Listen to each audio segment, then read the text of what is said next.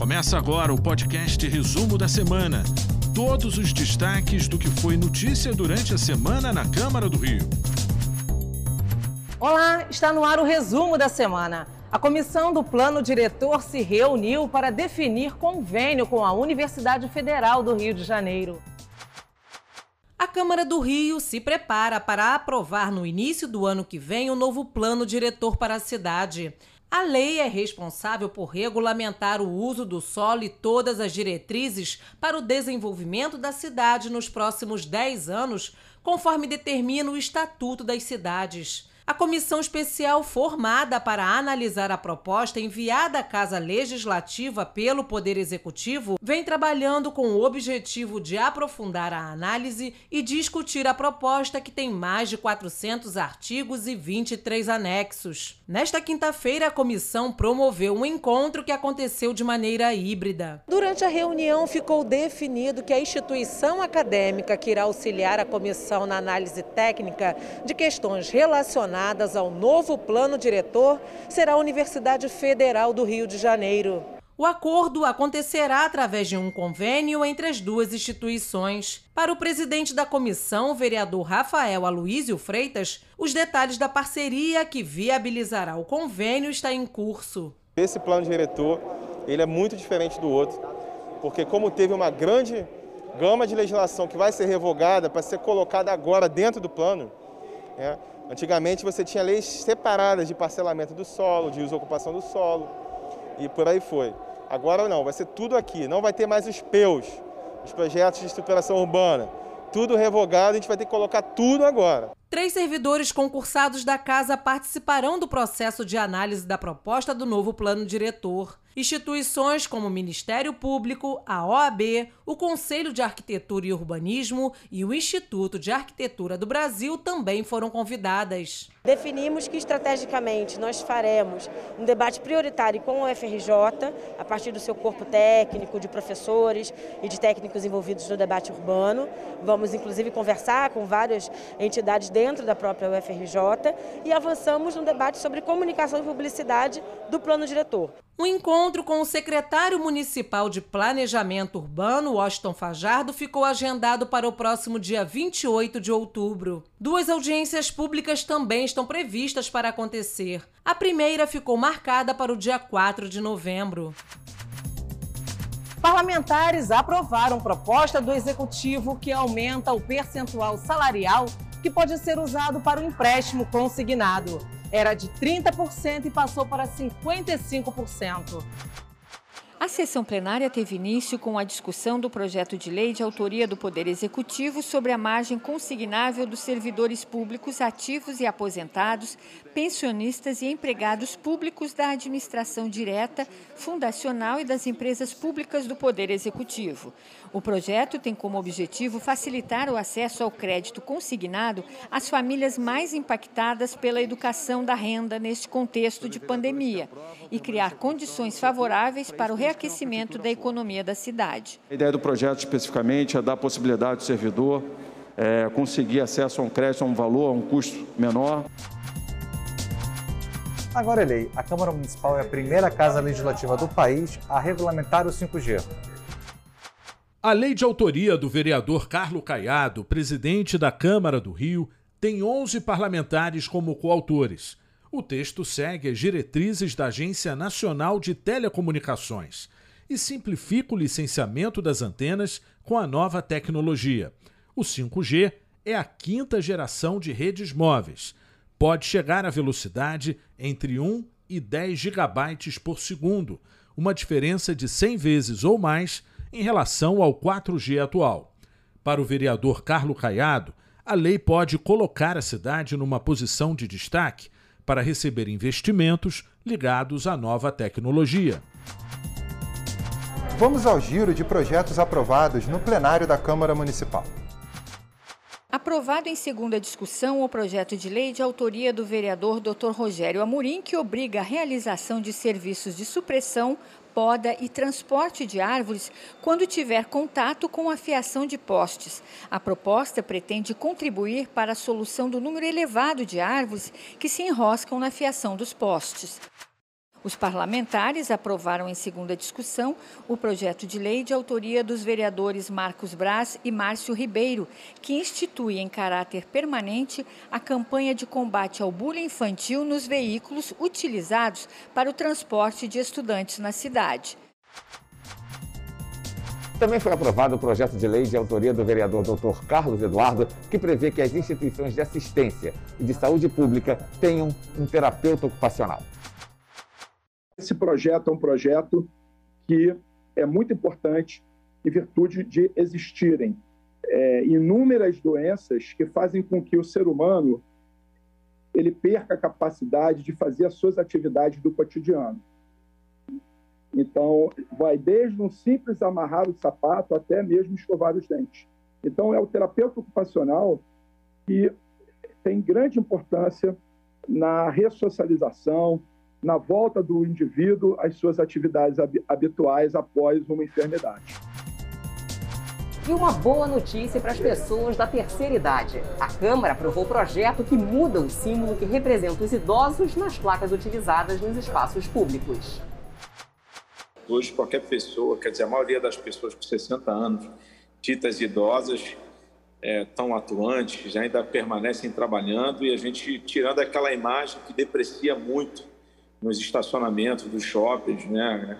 Aquele idoso um pouco envergado com uma bengala, eu acho que com esse simples gesto a gente vai estar tá dignificando essa idade e a todos os idosos. Eu acho que a grande intenção é descaracterizar né, a figura, esse estereótipo muito que não condiz né, com a verdade. Né? Hoje em dia, a, o cidadão acima de 60 anos ele é extremamente ativo, e o, a imagem que fica ali no estacionamento é de um né, de uma pessoa ali muito com que passa né que é a aparência de alguém debilitado né o que só faz aumentar o preconceito contra os idosos Durante todo o mês de outubro, a Câmara vai realizar eventos sobre a importância do Outubro Rosa.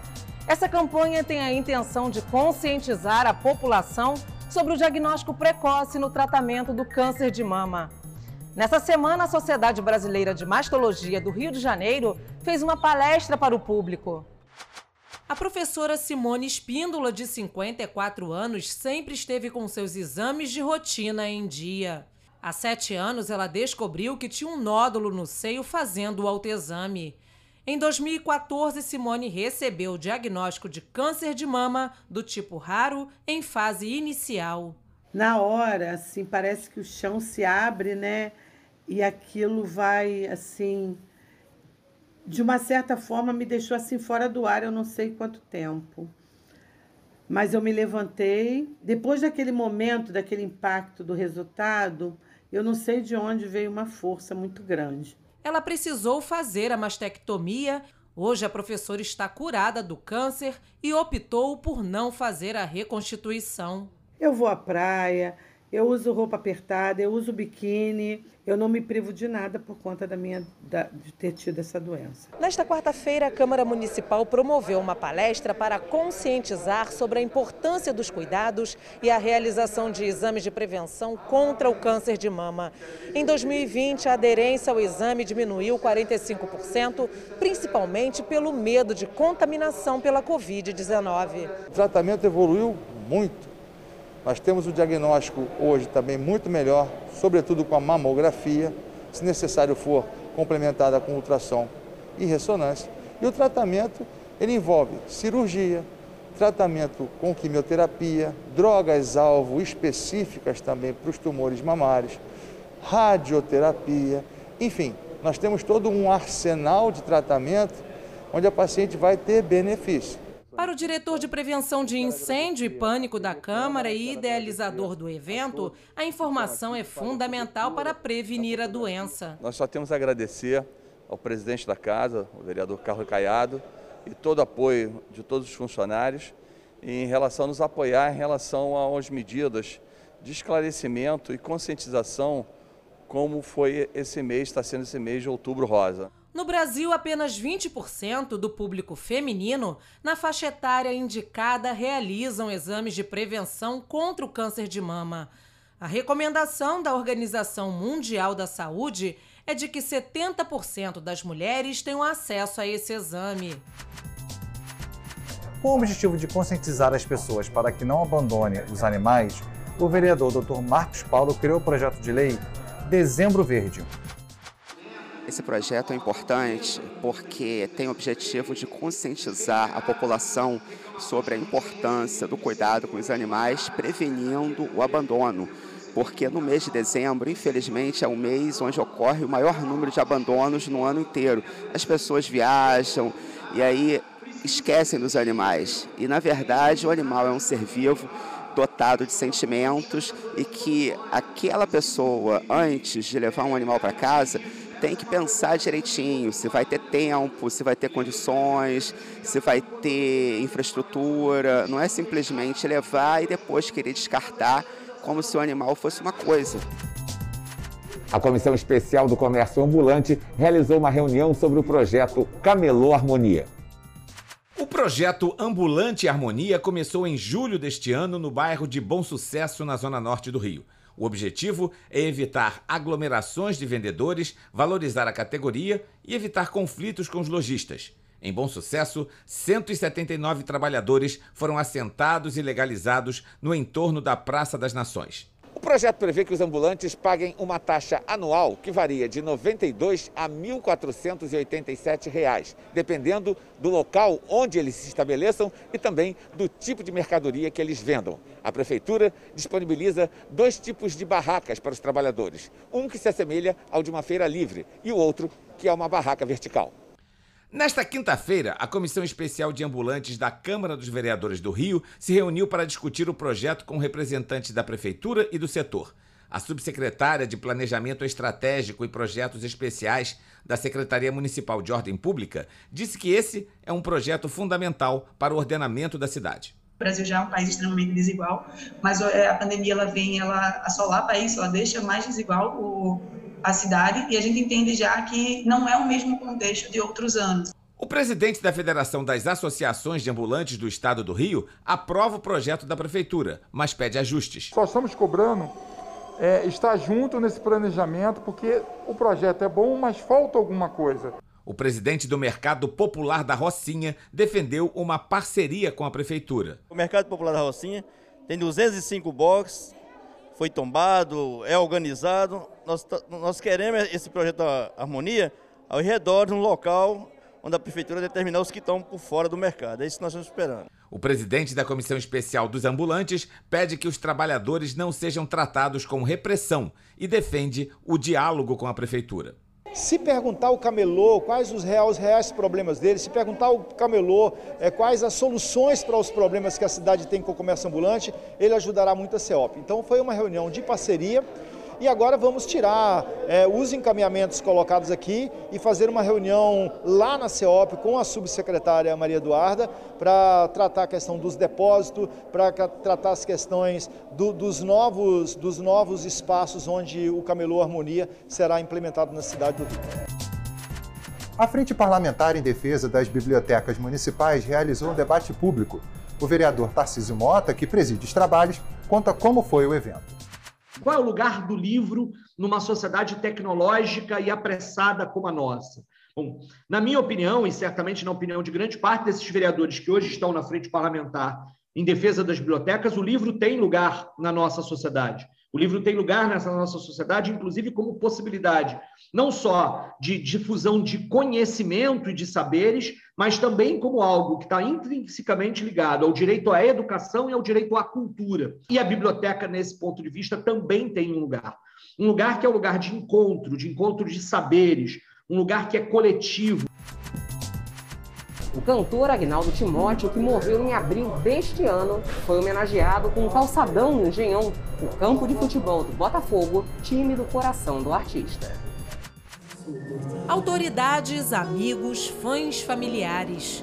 Todos vieram para a homenagem ao cantor, compositor, escritor e político que nasceu em Caratinga, Minas Gerais, mas era carioca de coração. Eu fico muito grato por, pelo, pela essa iniciativa que a, que a prefeitura está tendo com relação ao meu tio. A secretaria é, é, veio aqui antes, cuidou do entorno todo e aí demos um, um cuidado especial na área para hoje ser o grande evento. O calçadão Aguinaldo Timóteo foi inaugurado em frente ao acesso oeste do estádio Newton Santos do Botafogo, time do coração do cantor que empolgou toda uma geração com seu estilo romântico e irreverente nos palcos e na vida. Eu sentirei no coração a alegria de chegar. Sempre foi um grande botafoguense, além de um grande artista e um político também, né? De renome. Aguinaldo Timóteo era botafoguense não só dentro do campo, era dentro e fora do campo. Se estivesse vivo, Aguinaldo Timóteo estaria completando 85 anos. Ele faleceu em abril depois de ser infectado pela Covid-19. A homenagem ao cantor foi aprovada pela Casa Legislativa. O ex-prefeito, o vereador César Maia, foi o autor da proposta. Aguinaldo Timóteo foi um símbolo do Botafogo. Por isso, essa homenagem que a prefeitura faz, que a cidade faz, ao calçadão do entorno do Engenhão é mais do que merecida. Merecida. Parlamentares falaram sobre a importância do cantor. Uma homenagem a esse ícone da, da, música brasileira, esse ícone botafoguense, acompanhado aqui desse timaço aqui da Prefeitura e da Câmara. Ele fazia questão de dizer que era botafoguense de coração. Então hoje, mais que justa essa homenagem linda aqui. Eu, como tricolor, fico envaidecido disso, né, de homenagear um botafoguense, um esportista, um cantor, um político, ícone na nossa cidade. E também do legado que ele deixa. Agnaldo Timóteo é, foi ter uma representatividade muito grande para a cidade do Rio de Janeiro. O Agnaldo é uma pessoa sensacional, um botafoguense ilustre, teve como companheiro de muitos vereadores na Câmara, e nada melhor do que você fazer uma homenagem, linkando né, algo que foi muito importante na vida dele, que é o Botafogo. Emocionado, o filho de Agnaldo Timóteo agradeceu. É uma homenagem mais que reconhecida, porque ele faz parte do Rio de Janeiro. Ele é a essência. O presidente da Câmara Municipal, vereador Carlo Caiado, destacou que foi uma justa homenagem. Imortalizar uma pessoa muito especial no nosso país, na nossa cidade, Agnaldo Timóteo, e um botafoguense ilustre. Veja quem foi homenageado na Câmara Municipal. A advogada Maíra Costa Fernandes recebeu o conjunto de medalhas Pedro Ernesto. A iniciativa foi da vereadora Verônica Costa. O parlamentar Felipe Boró realizou solenidade no Salão Nobre da Câmara Municipal. Foram homenageadas 25 pessoas, entre eles 14 policiais militares. Eles receberam moções de congratulações e aplausos. Quem ganhou a medalha Pedro Ernesto foi a secretária municipal de conservação, Ana Laura Valente Seco. A homenagem foi entregue pelo vereador Márcio Ribeiro. Já a enfermeira Adriana da Conceição do Desterro recebeu a medalha Chiquinha Gonzaga. Ela atua desde 2012 como coordenadora e responsável técnica do Centro Especial de Vacinação Dr. Álvaro Aguiar, ligado à Secretaria Municipal de Saúde. A iniciativa foi do parlamentar Dr. Carlos Eduardo. E por fim, a vereadora Tânia Bastos realizou solenidade para a entrega de moções para os novos componentes da diretoria da Academia Brasileira de Odontologia do triênio 2022 a 2025. Essas foram as notícias do resumo da semana. Até a próxima. Você ouviu o podcast Resumo da Semana? Acompanhe as notícias sobre a Câmara do Rio em nosso site câmara.rio e nas nossas redes sociais arroba Câmara Rio.